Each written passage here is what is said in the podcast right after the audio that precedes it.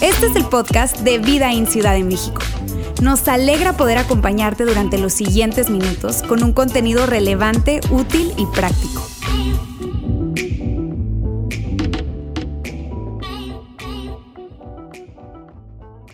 Amigos, no quisiera eh, continuar eh, eh, y antes de empezar el mensaje sin, sin reconocer que este fin de semana están sucediendo eventos que realmente son muy difíciles, que tienen que ver con guerra, con situaciones donde personas están siendo secuestradas y donde la gente se está literalmente quitando la vida. Y eso nos, nos duele, especialmente porque está sucediendo en Israel. Em, y, nos duele igual en cualquier parte del mundo, pero, pero yo quisiera tomar un momento, si me permiten, para que juntos como, como comunidad, como iglesia, eh, podamos hacer una oración, ¿les parece? Yo creo que Dios escucha la oración de su pueblo y, creemos en el poder de la oración y yo no quisiera dejar pasar la oportunidad de que estemos acá juntos para, para hacerlo. Miren lo que dice la Biblia en número 6, 22 dice, entonces el Señor dijo a Moisés, habla a Aarón y a sus hijos y diles, así bendecirán a los israelitas. Les dirán, el Señor te bendiga y te guarde. El Señor haga resplandecer su rostro sobre ti y tenga de ti misericordia. El Señor alce sobre ti su rostro y te dé paz. Así invocarán mi nombre sobre los israelitas y yo los bendeciré, dice el Señor. Padre, no queremos dejar pasar la oportunidad de acercarnos a ti para poner en tus manos el pueblo de Israel y, la, gente de Palestina que están pasando por guerra, Dios. Queremos pedir por tu pueblo, queremos pedir por tu gente, queremos pedir por la paz en el Medio Oriente. No queremos dejar pasar eh, esta oportunidad para juntos eh, suplicarte, Dios, que tengas misericordia que traigas paz y que estas palabras que, se escribieron hace miles de, años, miles de años puedan ser una verdad, una realidad hoy para tu pueblo en Israel. Oramos por la paz, Dios. Está con ellos, en el nombre de Cristo Jesús. Amén. Muy bien, saben, mi esposa y yo, probablemente como muchos de ustedes, tenemos algunas reglas en casa para nuestros hijos. No son muchas reglas, la verdad, nunca fuimos mucho de reglas, pero sí hay un par de reglas que yo les quería compartir el día de hoy en relación a lo que vamos a platicar. Una de las reglas más importantes, de hecho la regla que era y fue siempre más importante para mí es no vamos a decirnos mentiras. Esa era la regla más importante. Yo dije, mira, mientras hablemos con la verdad, no importa que hayas hecho hijo, no importa que hayas hecho hija, si me dices la verdad, vamos a juntos enfrentarlo. Pero no podemos decirnos mentiras. En el momento que nos mentimos, se rompe la confianza. Y entonces nuestra relación se afecta. Y esa era una de las reglas más importantes que siempre les repetía a mis hijos. No decimos mentiras. Ahora, la segunda regla eh, era que no se, no se permite comer en el carro. Y eso tiene más que ver con, que, con mi salud mental, porque soy un poco obsesivo compulsivo. Y entonces este, no, no hay permiso de comer en el carro, no importa cuánta hambre tenga, no importa qué tan inquieto estaba el bebé. Yo le decía a mi esposa, no hay comida en el carro. Pero mira, independientemente de eso, te digo esto por dos cosas importantes que tú tienes que saber acerca de las reglas en mi casa. La primera es que nunca tuvimos reglas para los hijos de nuestros vecinos. Nunca. Hubiera sido muy bueno, sobre todo con algunos de los vecinos que, híjole. Pero nunca tuvimos reglas para nuestros vecinos. Y la segunda es algo que probablemente va a ser lo más profundo que voy a decir en el mensaje, así que prepárense. Pero es, no tuvimos hijos para que haya alguien que cumpla las reglas.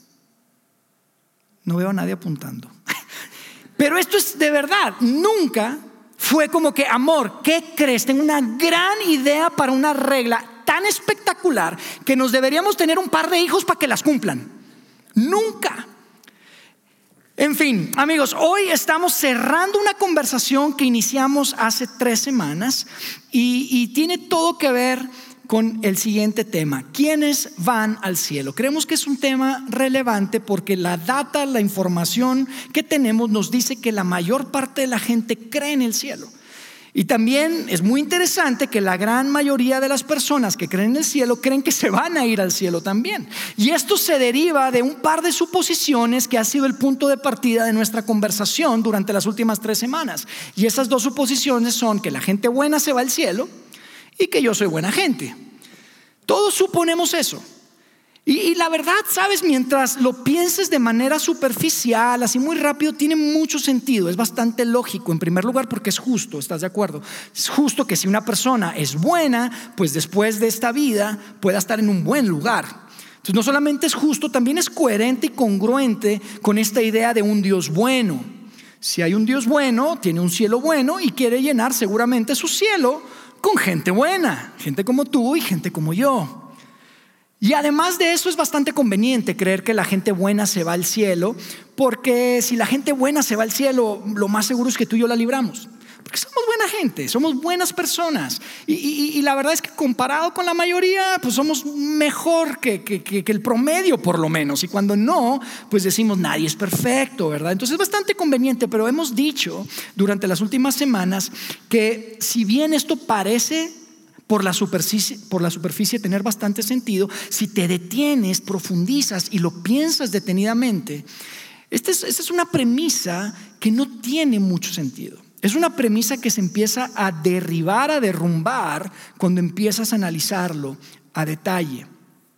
No tiene mucho sentido porque si la gente buena se va al cielo, hay que responder una pregunta. Y la pregunta es, ¿qué tan bueno es suficientemente bueno? Y ahí la cosa se complica.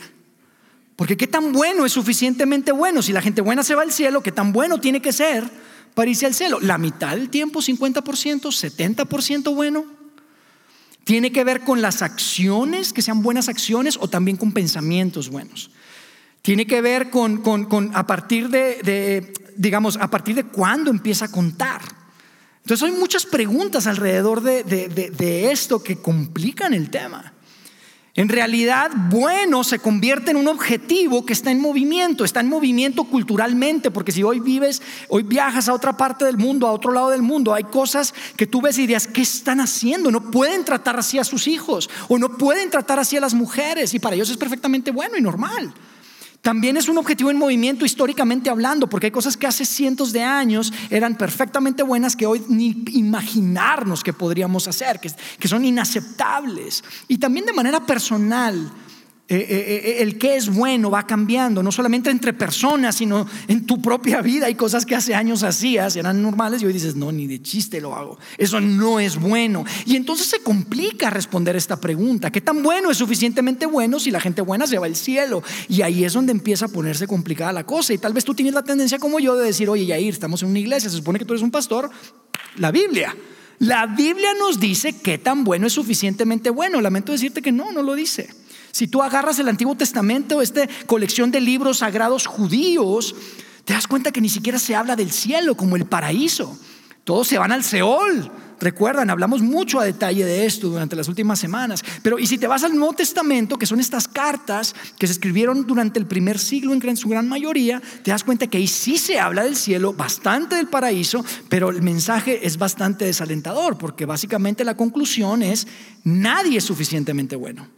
Nadie es suficiente, no llegas, nadie da la talla. Y ahí llegábamos a este gran reto que decíamos lo siguiente, si la gente buena se va al cielo, entonces Dios, por lo que nosotros entendemos, no es un Dios bueno. Porque Dios no nos dio claridad, no nos dijo, esta es la lista cósmica que tienen que ser. Y, la tendría que haber actualizado, ¿están de acuerdo? Cada generación, porque la tecnología ha cambiado tanto la manera en la que vivimos, las cosas que hacemos. Tendríamos que tener un Dios que estuviera viniendo cada generación a actualizar la lista y a decirnos qué tan bueno es suficientemente bueno para ir al cielo y no lo hizo.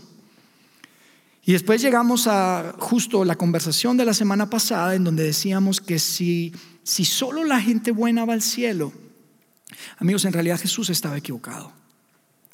Si solo la gente buena va al cielo, Jesús estaba equivocado. Él nunca enseñó que la gente buena iría al cielo. De hecho, él insinuó que gente mala podría ir al cielo. Y cuando habló con la gente buena del primer siglo, los que se consideraban como los mejores para cumplir las reglas y las leyes, mira, les subió el estándar y la expectativa tanto, tanto, tanto, que los dejó a todos en el mismo plano. Niveló el terreno de juego y nos montó a todos en el mismo barco. Nadie es suficientemente bueno. Te doy un ejemplo.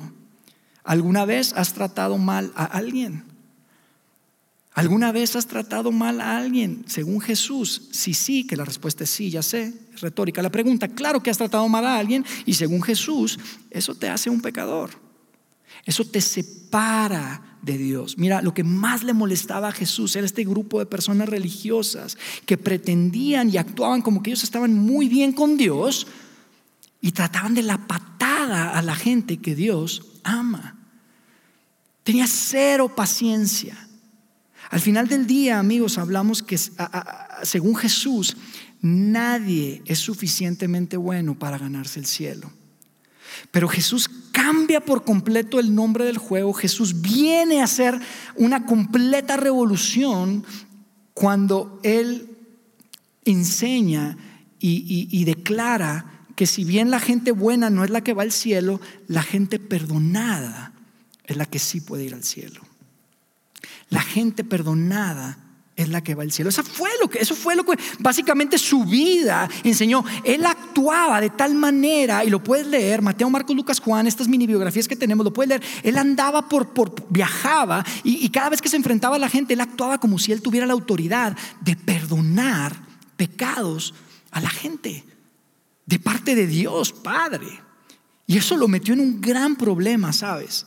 En un gran problema, porque él andaba por, por todas partes perdonando pecados y los, los religiosos dijeron, ¿qué le pasa? ¿Este quién se cree? Al grado que lo metieron en problemas, lo arrestaron, lo enjuiciaron y lo mataron y lo ejecutaron. Y después de matarlo lo enterraron.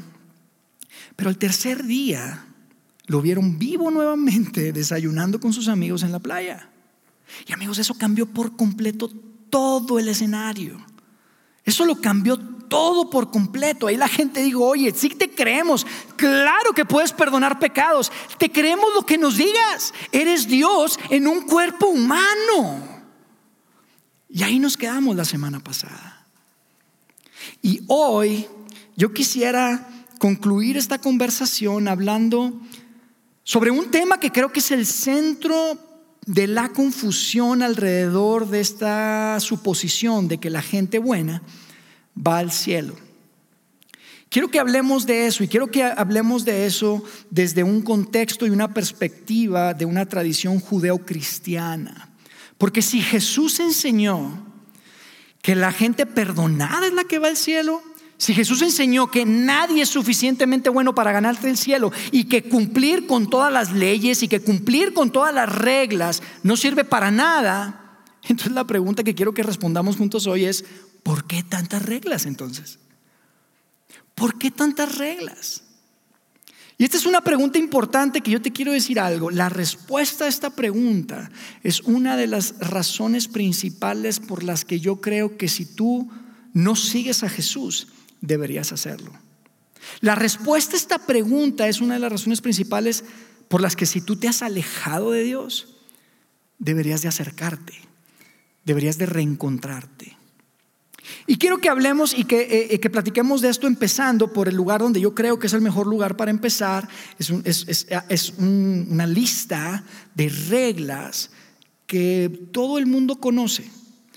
Les conocemos como los diez mandamientos. Y hay tantas personas que he conocido que hablan de los diez mandamientos como estas son las reglas bajo las que yo me llevo a cabo, es bajo las reglas que yo vivo, y luego les preguntas cuáles son y ni siquiera te las pueden repetir de memoria. Yo vivo bajo los diez mandamientos, ¿cuáles son? Eh, no saben ni siquiera, o ni siquiera sabe la gente dónde están. ¿Dónde están los diez mandamientos? Bueno, pues en la Biblia, ¿verdad? Por ahí, al principio.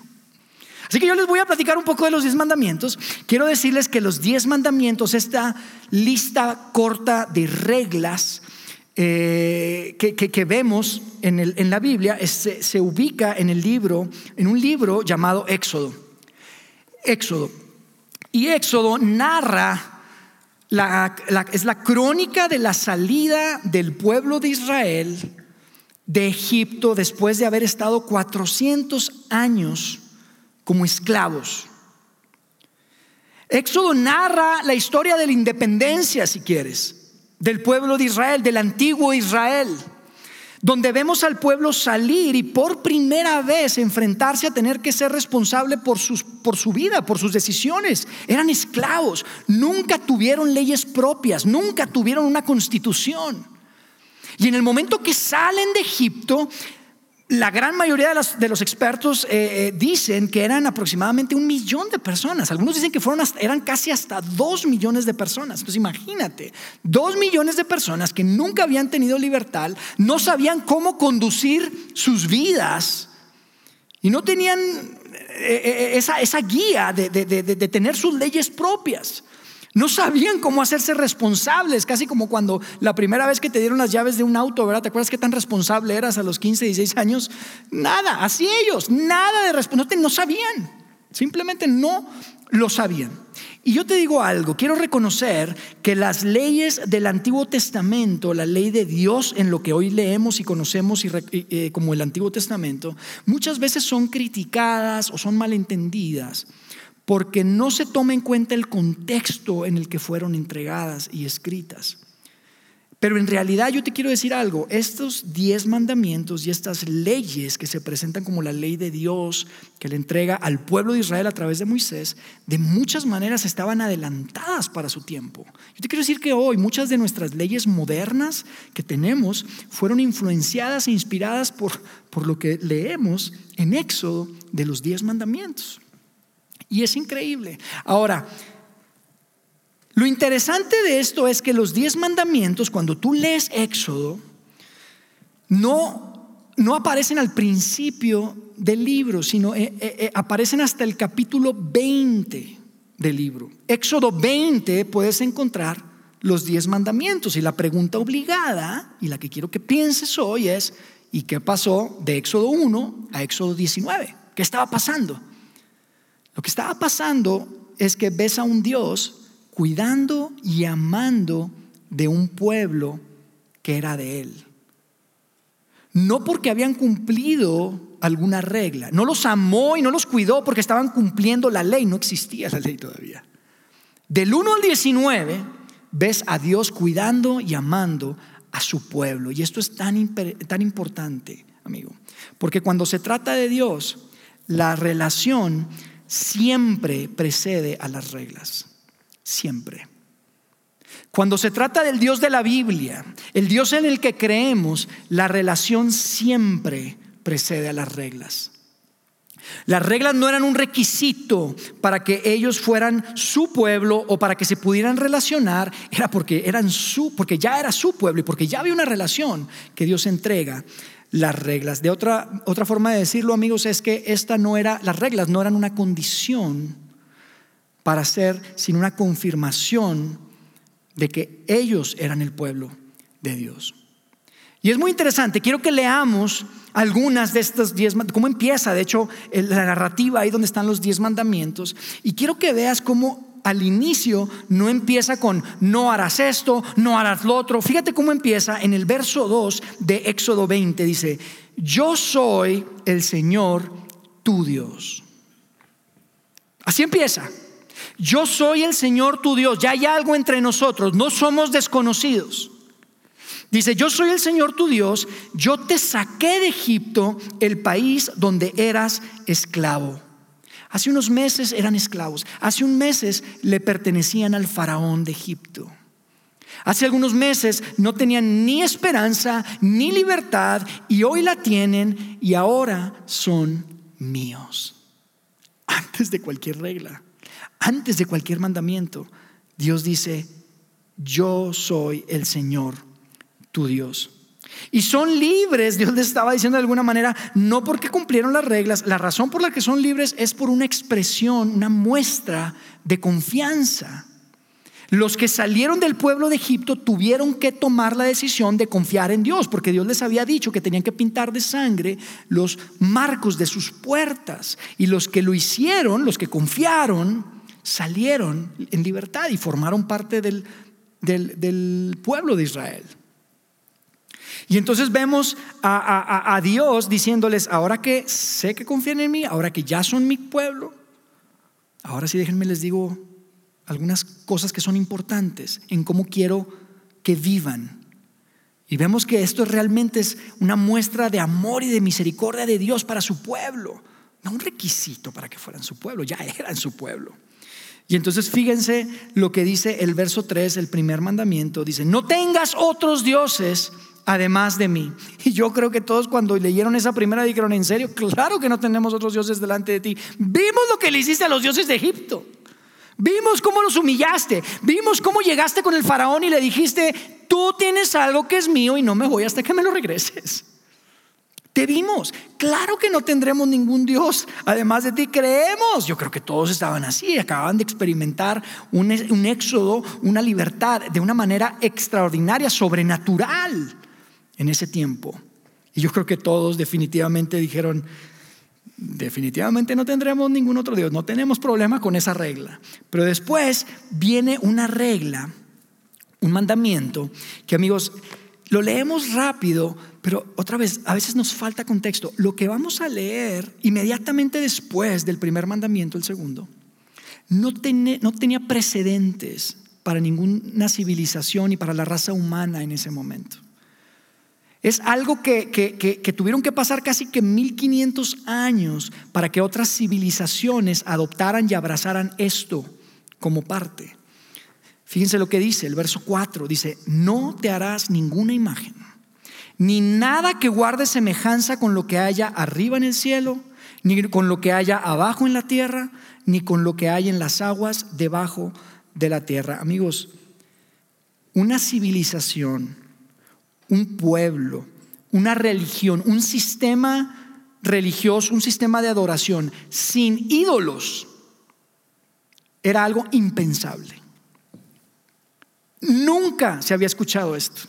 En ninguna civilización. Inclusive vemos que el mismo pueblo de Israel no tardó en romper este mandamiento. Si tú conoces la historia, sabes, después de unos meses, yo no sé cuánto pasó, pero fue el primero que rompieron, hicieron un becerro de oro.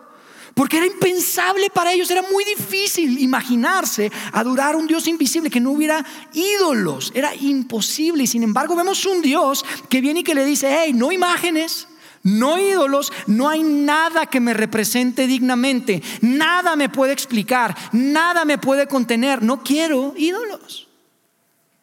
Wow. Esto era completamente nuevo y completamente diferente, nada de imágenes.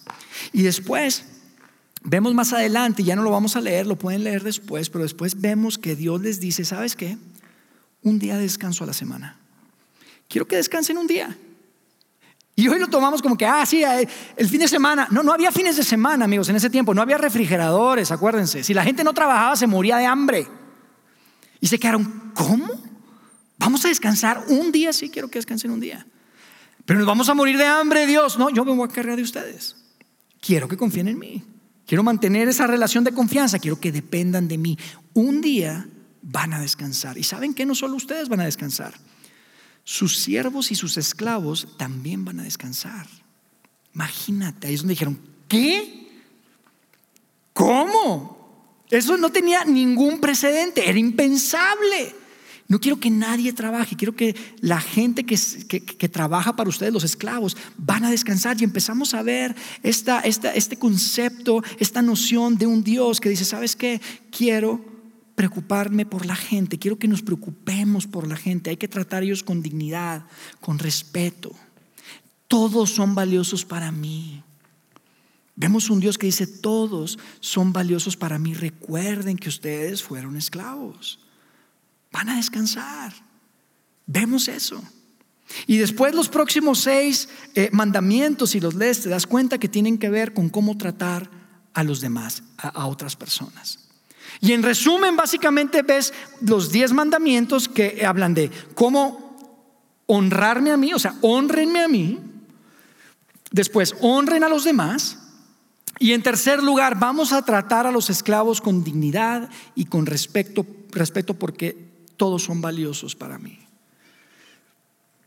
Y es increíble Te digo, muchas veces hay tanta crítica alrededor de esto, pero yo te digo, el, concepto de esclavitud, nosotros lo metemos en una caja completa, pero hay muchas diferentes versiones y Dios viene a traer en su ley por primera vez algo que traía dignidad. De hecho, dentro de la ley judía, los esclavos podían comprar su libertad, todos debían tener sus derechos. Había tantas cosas que vinieron a cambiar por completo, que hoy apenas estamos poniéndonos al, día en muchas de las cosas que fueron como inspiración para nuestras leyes modernas de dignidad y de respeto y de valor intrínseco de las personas.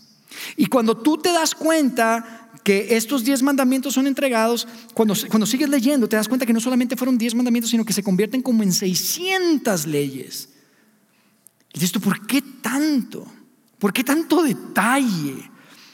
Y la única conclusión que podemos ver es que Dios estaba preocupado por un pueblo y quería ayudarles a establecer un código de conducta, una manera de vivir.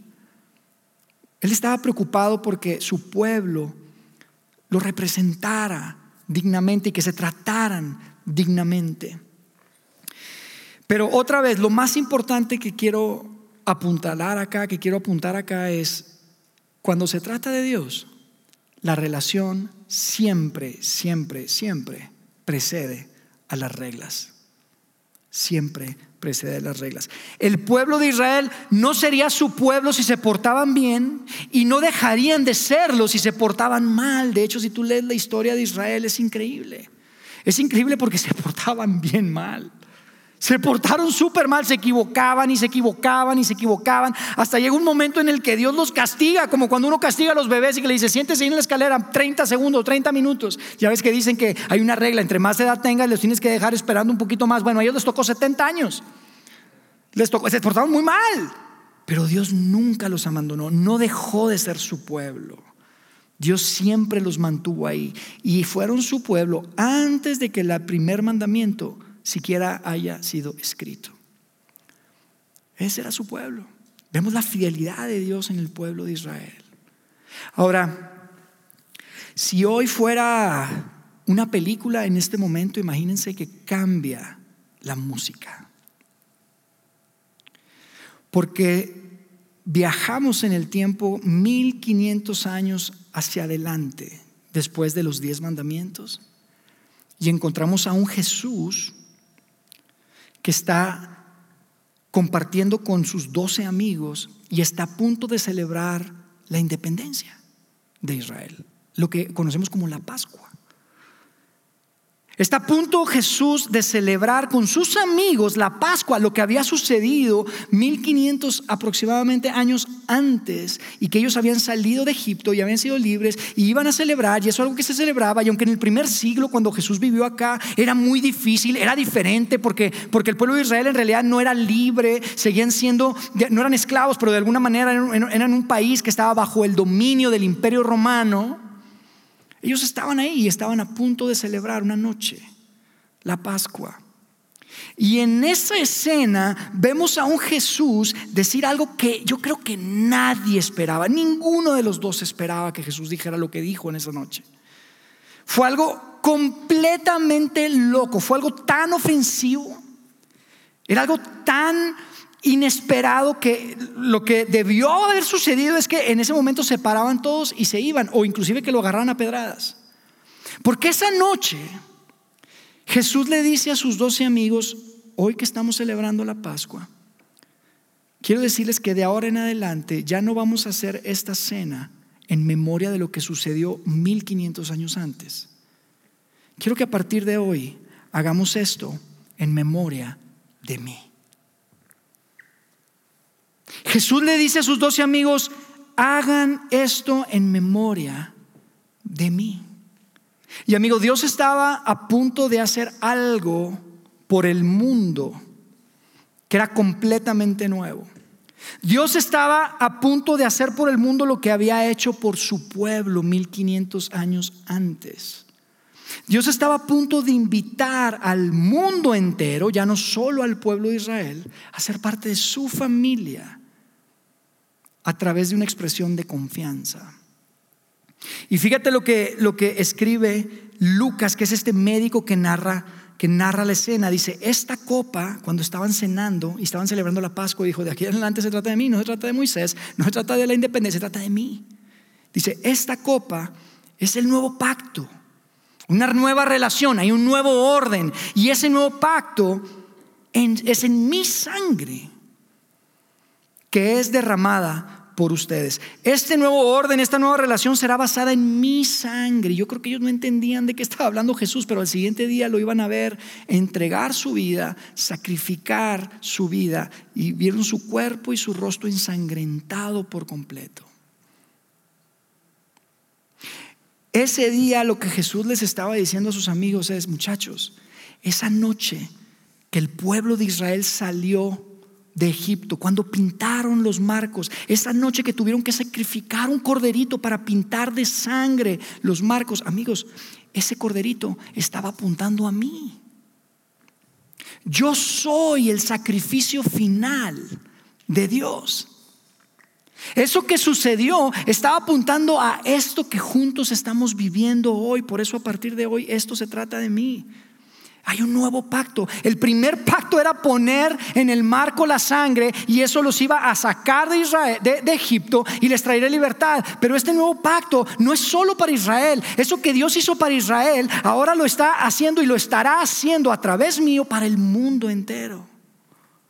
Amigos, la historia de Israel era el trasfondo de algo mucho más grande. Un Dios haciendo algo completamente nuevo a través de su Hijo. Y es espectacular la escena en donde vemos cómo Jesús les está diciendo a ellos, mira, así como Dios liberó a Israel de Egipto, así Dios va a liberar al mundo a través mío. Y probablemente algunos conectaron los puntos y se acordaron aquella ocasión que Jesús se iba a bautizar en el, en el río Jordán y, que el, Juan el Bautista gritó y dijo, miren, ahí está el Cordero de Dios que quita el pecado del mundo. Yo no sé si conectaron. Pero todo estaba apuntando y Jesús le dice, muchachos, esto apuntaba a mí. Lo que Dios hizo con Israel, ahora lo va a hacer con el mundo entero. Y para eso estoy aquí. Todo eso era una pequeña imagen. Todo eso estaba apuntando a mí. Y saben, los términos y las condiciones que Dios estableció con Israel son los mismos términos y condiciones que Dios establece contigo y conmigo. Lo único que necesitas es una expresión de confianza. Así como Dios le dijo a su pueblo, confíen en mí. ¿Tú te imaginas? No, pinten de, sangre de un cordero el marco donde haber dicho, ¿qué? Confíen en mí. Y de la misma manera ahora Dios estaba diciéndole al mundo entero a través de su Hijo, hey, confíen en mí. La manera en la que podemos estar bien y reconciliarnos y ser parte de la familia es una expresión de confianza en su Hijo. Pablo, este hombre que tú y yo conocemos, el apóstol Pablo, este, eh, eh, eh, el, que, el que era gran fariseo, el que dijo, yo, nadie cumple las leyes mejor que yo, nadie cumple las reglas mejor que yo, soy un gran fariseo y después de un tiempo parece esquizofrénico porque dice, de los pecadores, yo soy el mayor de los pecadores, es como que Pablo, entonces, ¿qué onda? ¿Eres fariseo? ¿Eres bueno, hermano? Dice, peor de los pecadores, ese soy yo. Después de que se encuentra con Jesús, dice, yo soy el peor de los pecadores. Es un hombre que viene y nos dice, mira, así como Dios demostró su amor por el pueblo de Israel, fíjate lo que escribe en Romanos 5.8, dice, Dios demuestra su amor por nosotros en esto. Esto que les acabo de decir, esto que esa escena en donde Jesús le se destapa con sus amigos y les dice, eso apuntaba a mí, se trata de mí, de ahora en adelante es esto, porque Dios va a hacer lo que hizo por el pueblo de Israel, por todo el mundo entero. Y entonces Pablo viene y dice, así como Dios demostró su amor por Israel, así lo demuestra con nosotros en lo siguiente. Y fíjate lo que escribe Pablo. Yo creo que Pablo entendió esto a un nivel de profundidad tan importante.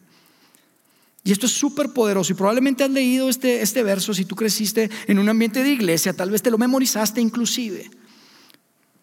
Y tú dices, pues algo importante debe, representar, porque siempre se repite y se repite, pero fíjate lo poderoso de lo que dice. Dice, en que cuando todavía, en que cuando aún, entre, que, en que cuando mientras éramos aún pecadores, Cristo murió por nosotros. Y tal vez tú dices, pues yo no sé cómo puede decir Pablo que mientras yo era pecador, Cristo murió, yo ni se había nacido todavía. ¿Cómo que estaba pecando? Pero sabes, esto era tan personal para Pablo, porque Pablo sí estaba vivo. Pablo estaba viviendo en el mismo momento que Jesús fue ejecutado en el madero.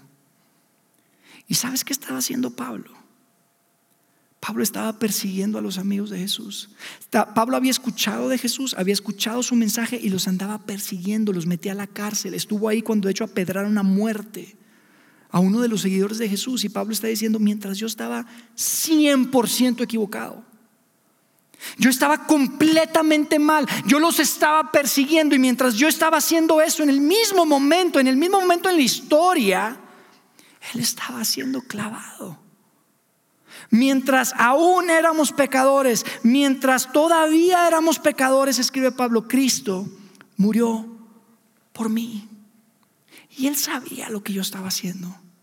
Por eso era tan personal para él, ¿sabes? Él sabía lo que yo estaba haciendo y aún así decide morir.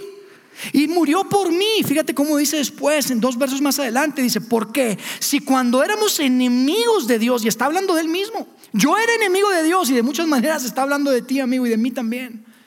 Porque cuando éramos, si cuando éramos enemigos de Dios, fuimos reconciliados con Él. Y dice, si fuimos reconciliados con Él, antes de hacer cualquier cosa, dice, fuimos reconciliados con Él. Y después dice, mediante, a través de. Y la pregunta es, ¿mediante qué? ¿Qué, qué entendía Pablo acerca de esta reconciliación? ¿Qué entendió Pablo? respecto a cómo podemos ser reconciliados con Dios. El cumplimiento de una serie de reglas, los 10 mandamientos, los 600 mandamientos, Pablo te diría, no, yo lo intenté, amigo. No es mediante el cumplimiento de los 10 mandamientos, mediante el cumplimiento de las leyes y las reglas. No fue mediante eso. No hay paz. Yo lo intenté, créeme. Y era súper bueno para eso. Te la pasas comparándote, Nunca hay paz, nunca llegas, nunca das la talla. No es mediante eso. Fíjate lo que escribe Pablo. Dice, fuimos reconciliados con Dios y, y, yo te digo, este es el gran paso, este es el gran salto que muchos necesitan dar. Este es el gran paso, el gran salto de, ¿quieres saber cómo puedes estar bien con Dios? ¿Quieres saber cómo te puedes reconciliar con Dios? ¿Quieres saber cómo puedes ser parte de la familia de Dios? Pablo dice, yo te voy a decir, fue mediante la muerte de su Hijo.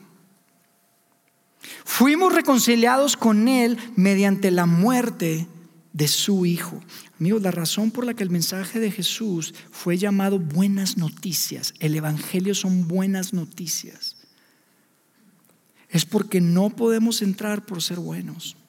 Esas son buenas noticias. Y las mejores noticias es que no podemos escapar por ser malos. No puedes escapar por ser malo, no puedes entrar por ser bueno, así como mis hijos no dejan de ser mis hijos por ser malos, o no son más mis hijos por ser buenos. Sabes, mis hijos se han lastimado entre ellos muchas ocasiones, me han lastimado, me han hecho cosas que a mí y a mi esposa nos han tenido de rodillas, con lágrimas, por las noches. Definitivamente han tratado mal a personas, nos han tratado mal, pero sabes, no hay nada que ellos puedan hacer para dejar de ser mis hijos. Y los amo con todo mi corazón. Y no hay nada que puedan hacer para yo decir, saben que ahora ya no son parte, no hay nada, porque son mi sangre. Por eso es que cuando vemos a Jesús en esa escena espectacular, ahí estaba Juan, Juan, eh, eh, el, el, discípulo amado estaba ahí. Y es una escena donde vemos a Jesús con un hombre llamado Nicodemo. Y Nicodemo era un, un fariseo, era un buen hombre, era un líder. Y él había escuchado de Jesús, había visto lo que él podía lograr, las cosas sobrenaturales que hacían y decía, definitivamente aquí hay algo. Y él va de noche y no quería que nadie se enterara, se sienta con él y, están platicando y en esa conversación Jesús le dice, más bien, no le dice, tienes que portarte bien de nuevo. ¿Verdad que no le dijo eso? Tienes que portarte bien de nuevo, Nicodemo. ¿Quieres saber cómo es esta onda de ser parte del reino, ser parte de la familia? ¿Quieres saber cómo puedes ser salvo? No le dijo, tienes que portarte bien de nuevo. Le dijo, tienes que nacer de nuevo. Amigos, las reglas son la confirmación del amor de Dios por su familia. Pero para ser parte de la familia, tienes que nacer en la familia. Por eso Jesús le dijo, tienes que nacer en la familia. No era tienes que portarte bien, no era tienes que cumplir, cuántas de las 600 llevas, 60%, 50%, 40%, a partir de qué edad vale, pensamientos, acciones. No, dijo, tienes que ser parte de la familia. Para ser parte necesitas nacer en la familia. Tienes que nacer del Espíritu de Dios y ahí es donde Nicodemo escucha esta, este famoso eh, verso increíble que son las palabras de Jesús cuando dijo, porque de tal manera amó Dios al mundo, que envió a su único Hijo para que todo aquel que crea en Él, para tener esa expresión de confianza en Él, todo el que expresa esa confianza en su Hijo, en lo que representa su muerte, en ese cordero sacrificial, que mientras Pablo andaba persiguiendo a sus seguidores, decide entregar su vida por pecadores como yo y como tú y como Pablo, tienes que nacer de nuevo. Tienes que nacer de nuevo. Entonces la, pregunta otra vez, ¿por qué tanta regla entonces? Amigos, en el caso del pueblo de Israel, el tema de las reglas no es que Dios estaba tratando de convertir un grupo, de gente mala, en gente buena. Era un Dios que estaba manteniendo libre a su pueblo. Las reglas en el caso de Israel no era tratar de convertir gente mala en gente buena, era mantener libre a su pueblo. Era esa misericordia, protección, amor, cuidado. Este, este es mi pueblo, yo soy su Dios. Y por eso son tan importantes esas dos frasecitas en Éxodo 22 donde dice, yo soy tu Dios, tú eres mi pueblo, antes del primer mandamiento, antes de cualquier regla porque era una expresión de confianza la que había traído, esa pertenencia. Y para ti, para mí, es igual. Nosotros nos reconciliamos por gracia. Nos reconciliamos por gracia, pero lo seguimos por gratitud. Nos reconciliamos gracias a ese sacrificio de Jesús. Nos reconciliamos aun que cuando éramos enemigos de Dios, como dice Pablo, aun cuando éramos pecadores, hay perdón. Hay gracia, hay misericordia. Por eso la pregunta, ¿quiénes van al cielo? ¿Quiénes van al cielo? Pues la gente perdonada va al cielo. Porque nadie es suficientemente bueno para ganárselo. ¿Y cómo aceptamos ese perdón? ¿Cómo conseguimos ese perdón? A través de Jesucristo, nuestro Señor y nuestro Salvador. Déjame hacer una oración. Dios, gracias por tu palabra, Dios. Gracias, Padre, porque a través de estos textos podemos ver tu gran amor, tu gran misericordia. Podemos ver esa pasión de reconciliar a la humanidad hacia ti, Padre. Queremos pedirte que nos ayudes a abrazar estas verdades de una manera muy práctica, que podamos abrazar y entender que, que tu amor está por encima de las reglas, que las reglas son una consecuencia de, no una condición para. Queremos ser un grupo de personas que pueda seguirte y obedecer y, ser buenos como agradecimiento, como un resultado de ese gran amor que tienes por mí. No permitas, Dios, que podamos confundirnos y que nuestros pensamientos a veces nos ganan con mentiras pensando que podemos ser suficientemente buenos porque sabemos que no, no podemos ser suficientemente buenos. Gracias por Pablo, Dios, gracias por, por las cartas que escribió, gracias porque hoy tenemos acceso a ellas.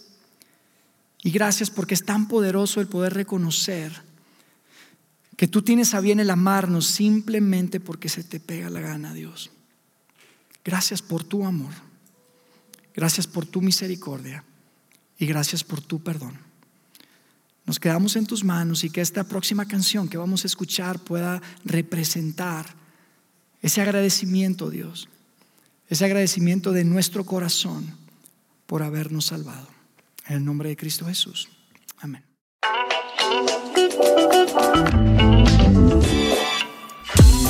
Conectado a los contenidos de Vida en Ciudad de México a través de nuestro sitio web y de las redes sociales. Muy pronto estaremos de vuelta con un nuevo episodio.